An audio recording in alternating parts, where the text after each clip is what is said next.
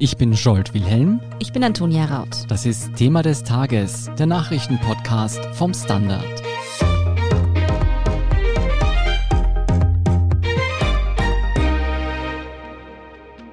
Bleierne Müdigkeit, körperliche Verfassung einer 80-Jährigen, obwohl man Anfang 30 ist, eigentlich nicht mehr fähig sein, den Alltag zu bewältigen. Das alles sind Symptome, die bei der Long-Covid-Erkrankung auftauchen. Das ist sozusagen die Erkrankung nach der Erkrankung. Genau, Menschen, die Monate zuvor mit dem Coronavirus infiziert waren, eigentlich glauben, die Krankheit gut überstanden zu haben, kämpfen auf einmal mit diesen Langzeitfolgen. Und da geht es nicht um zwei, drei Menschen in Österreich, sondern um Hunderte, wenn nicht Tausende. Warum tatsächlich niemand vor Long-Covid gefeit ist, was diese Krankheit so gefährlich macht und warum das ein Riesenproblem für unser Gesundheitssystem ist, darüber sprechen wir jetzt mit Julia Palmay vom Standard. Julia, all das, was wir jetzt beschrieben haben, klingt gar nicht gut, aber was genau ist Long-Covid? Also Long-Covid wird definiert über eine Vielzahl von Symptomen, die mehr als zwölf Wochen nach Beginn einer Infektion bestehen bleiben. Wir haben beispielsweise im Zuge unserer Recherche mit einem Lungenfacharzt gesprochen, der auch Leiter einer Covid-Reha-Einrichtung in Wien ist. Und der hat uns erzählt, dass beispielsweise junge Patienten zu ihm kommen beispielsweise eine zweifache Mutter mit 32 Jahren, die nach einer durchlaufenen Covid-Erkrankung die körperliche Konstitution einer 85-jährigen Krebspatientin aufweist. Ähm, das stellt natürlich Ärzte vor eine Herausforderung, dass sie bisher mit so einem wirklich komplexen Krankheitsbild noch nie konfrontiert gewesen sind. Das heißt konkret, was für Beschwerden haben die Betroffenen? Mit was gehen die da quasi zum Arzt, auch Wochen nach einer Infektion?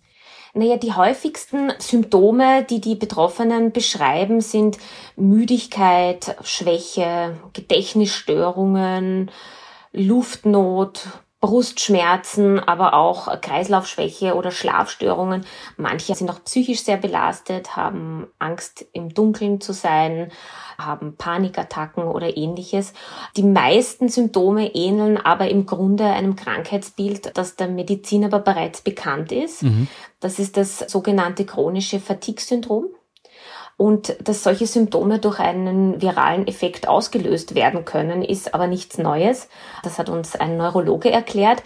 Vermutet wird hinter diesen Symptomen eine überschießende Immunreaktion, allerdings mit unbekannter Ursache.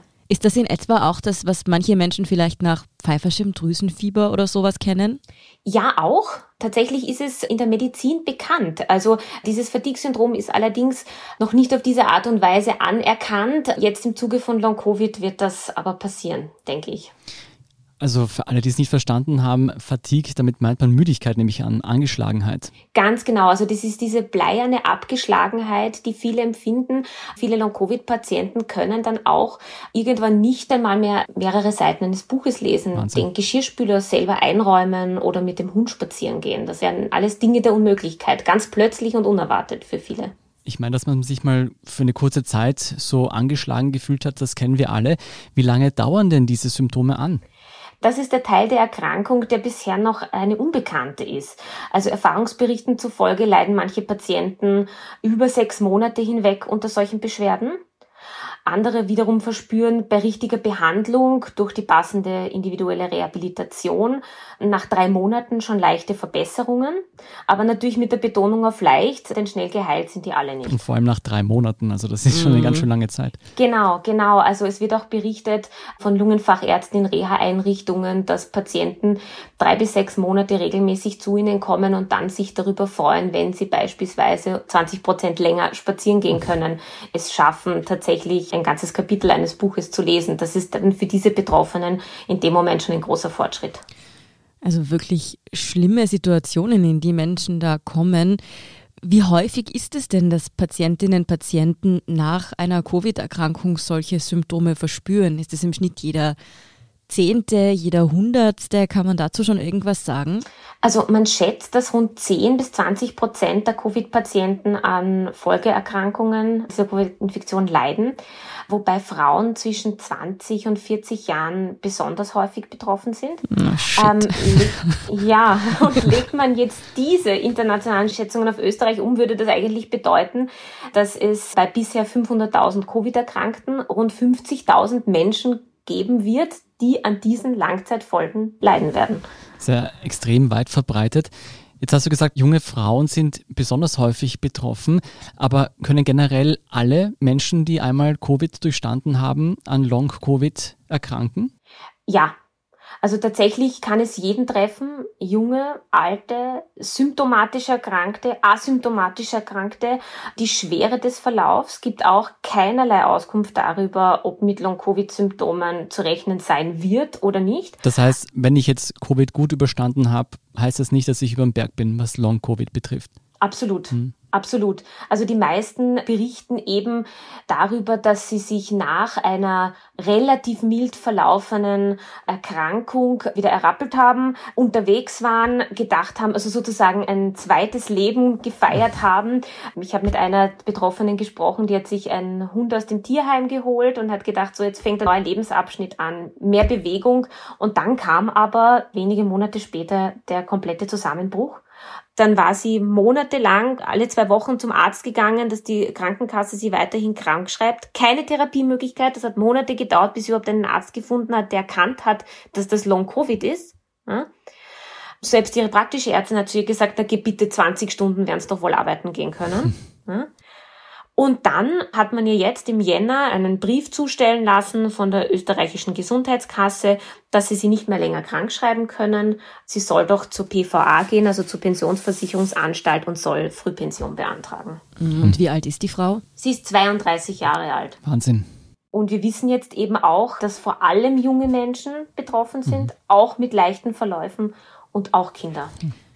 Wie geht man denn jetzt in den Spitälern im Gesundheitswesen mit dieser Krankheit, nach der Krankheit sozusagen um? Wie hat man da reagiert? Also man muss sagen, dass bisher noch viel zu wenig passiert ist. Es gibt mittlerweile Covid-Ambulanzen, es gibt auch am AKH Wien seit kurzem eine Covid-Ambulanz. Zu rechnen ist ja mit Hunderten von Long-Covid-Fällen in den nächsten Monaten.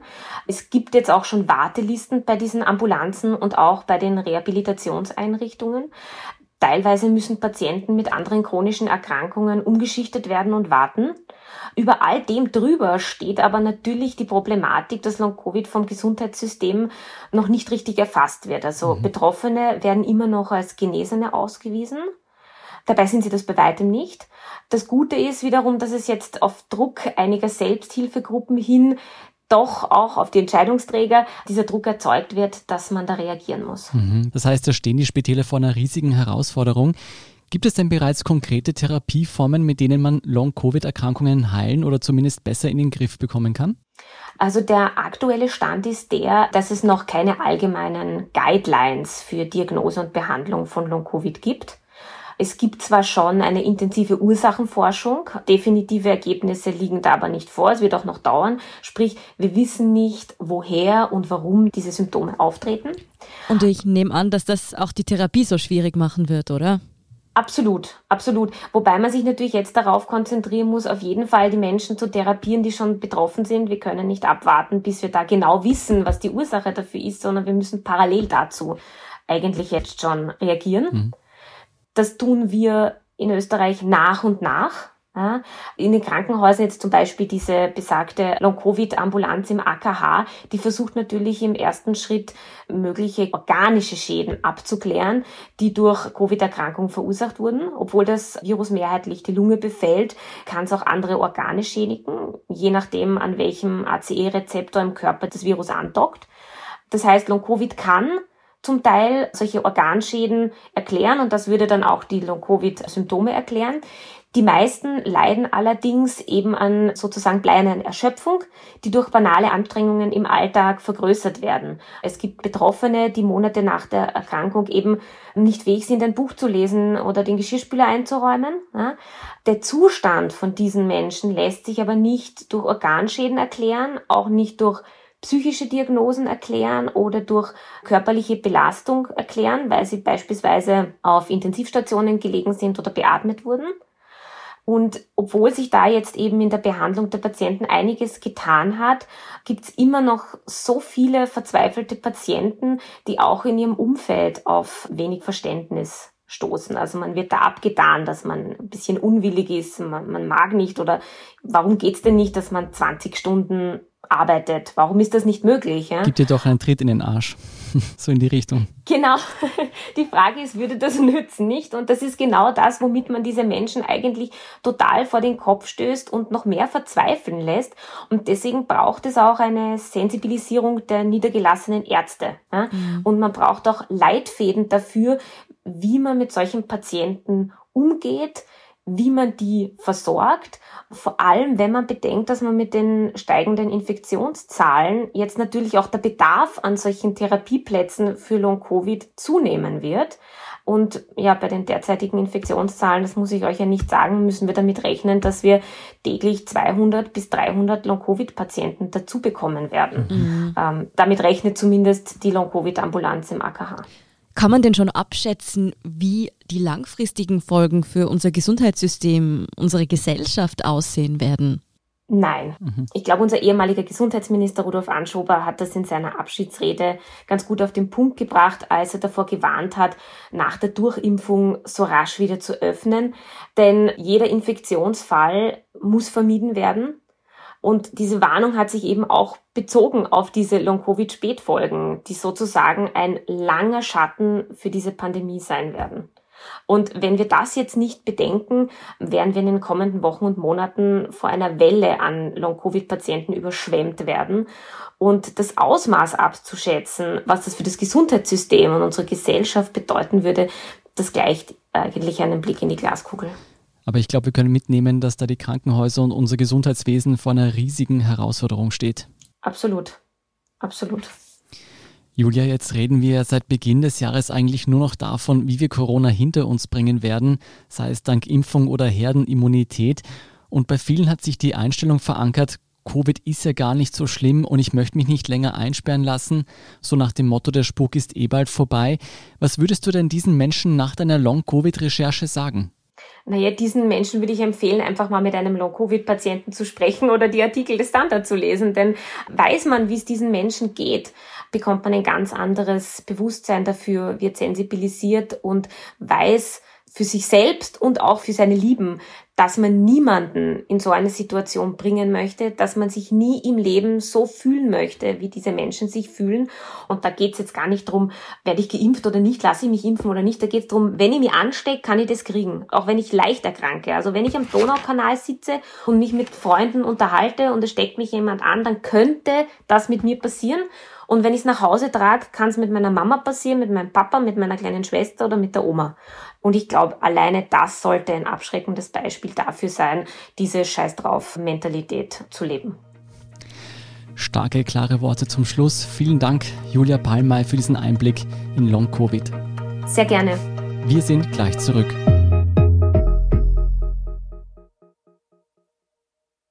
Guten Tag, mein Name ist Oskar Bonner. Wenn man in stürmischen Zeiten ein wenig ins Wanken gerät, den eigenen Weg aus den Augen und die Orientierung verliert, dann ist es sehr hilfreich, wenn man etwas hat, woran man sich anhalten kann. Der Standard, der Haltung gewidmet. Jetzt gratis testen auf Abo der Standard AT. Und hier ist, was Sie heute sonst noch wissen müssen. Erstens, gute Nachrichten in Sachen Corona-Impfung. BioNTech und Pfizer wollen bis Ende Juni zusätzlich 50 Millionen Impfstoffdosen an die EU-Staaten liefern.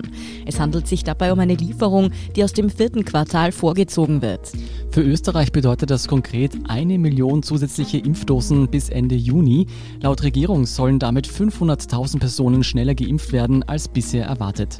Zweitens, Heinz-Christian Strache muss sich zwei Jahre nach der Veröffentlichung des Ibiza-Videos nun bald vor Gericht verantworten. Medienberichten zufolge wurde der ehemalige FPÖ-Chef von der Wirtschafts- und Korruptionsstaatsanwaltschaft WKSDA angeklagt. Strache soll nämlich einen Gesetzeskauf ermöglicht haben und damit verbundene Vergünstigungen für einen Privatklinikbetreiber.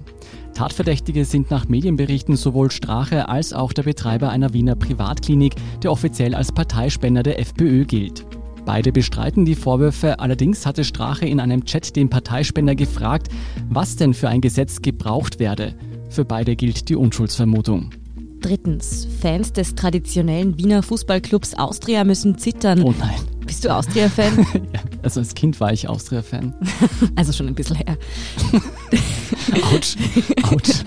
Die österreichische Fußball-Bundesliga hat dem Verein in erster Instanz keine Lizenz für die Saison 2021 erteilt.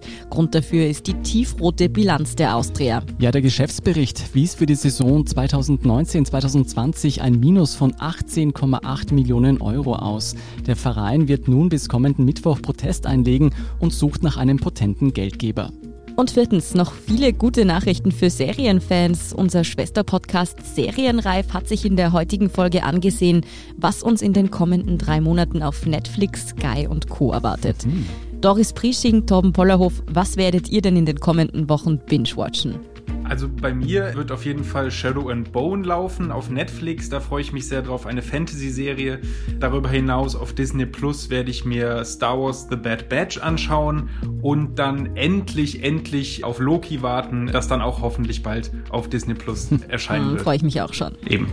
Doris, was kommt bei dir auf den Bildschirm? Ja, also bei mir steht auf ganz oberster Stelle Mayor of Easttown, eine neue Serie mit Kate Winslet, mhm. wo sie eine Detektivin spielt dann ganz, ganz wichtiger Serienstart Grey's Anatomy kommt wieder mit einer 17. Staffel und in der geht es richtig rund, nämlich mit Covid im Seattle Grace Hospital. Und dann kommt Call My Agent, eine neue Staffel, das ist die französische Serie, wo es um die Agentur, eine Schauspieleragentur geht, mit den ganz normalen Verwerfungen und Wahnsinn in der Schauspielerszene. Großartig, großartig. Also ob ich mir Covid als Serie geben werde, weiß ich nicht, aber viele Tipps habe ich mir auf alle Fälle notiert. Vielen Dank euch beiden. Alle Details zu diesen Programmen und noch viele weitere Fernsehtipps finden Sie heute in Serienreif. Serienreif finden Sie auf Apple Podcasts, Spotify und überall, wo es Podcasts gibt. Noch mehr Fernseh- und Serientipps finden Sie natürlich ebenso wie die aktuellsten Informationen zum weiteren Weltgeschehen auf derstandard.at. Um keine Folge von Thema des Tages zu verpassen, abonnieren Sie uns bei Apple Podcasts oder Spotify. Unterstützen können Sie uns mit einer 5-Sterne-Bewertung und vor allem indem Sie für den Standard zahlen. Alle Infos dazu finden Sie auf abo.derstandard.at. Danke für Ihre Unterstützung. Ich bin Scholt Wilhelm. Ich bin Antonia Raut. Baba und bis zum nächsten Mal.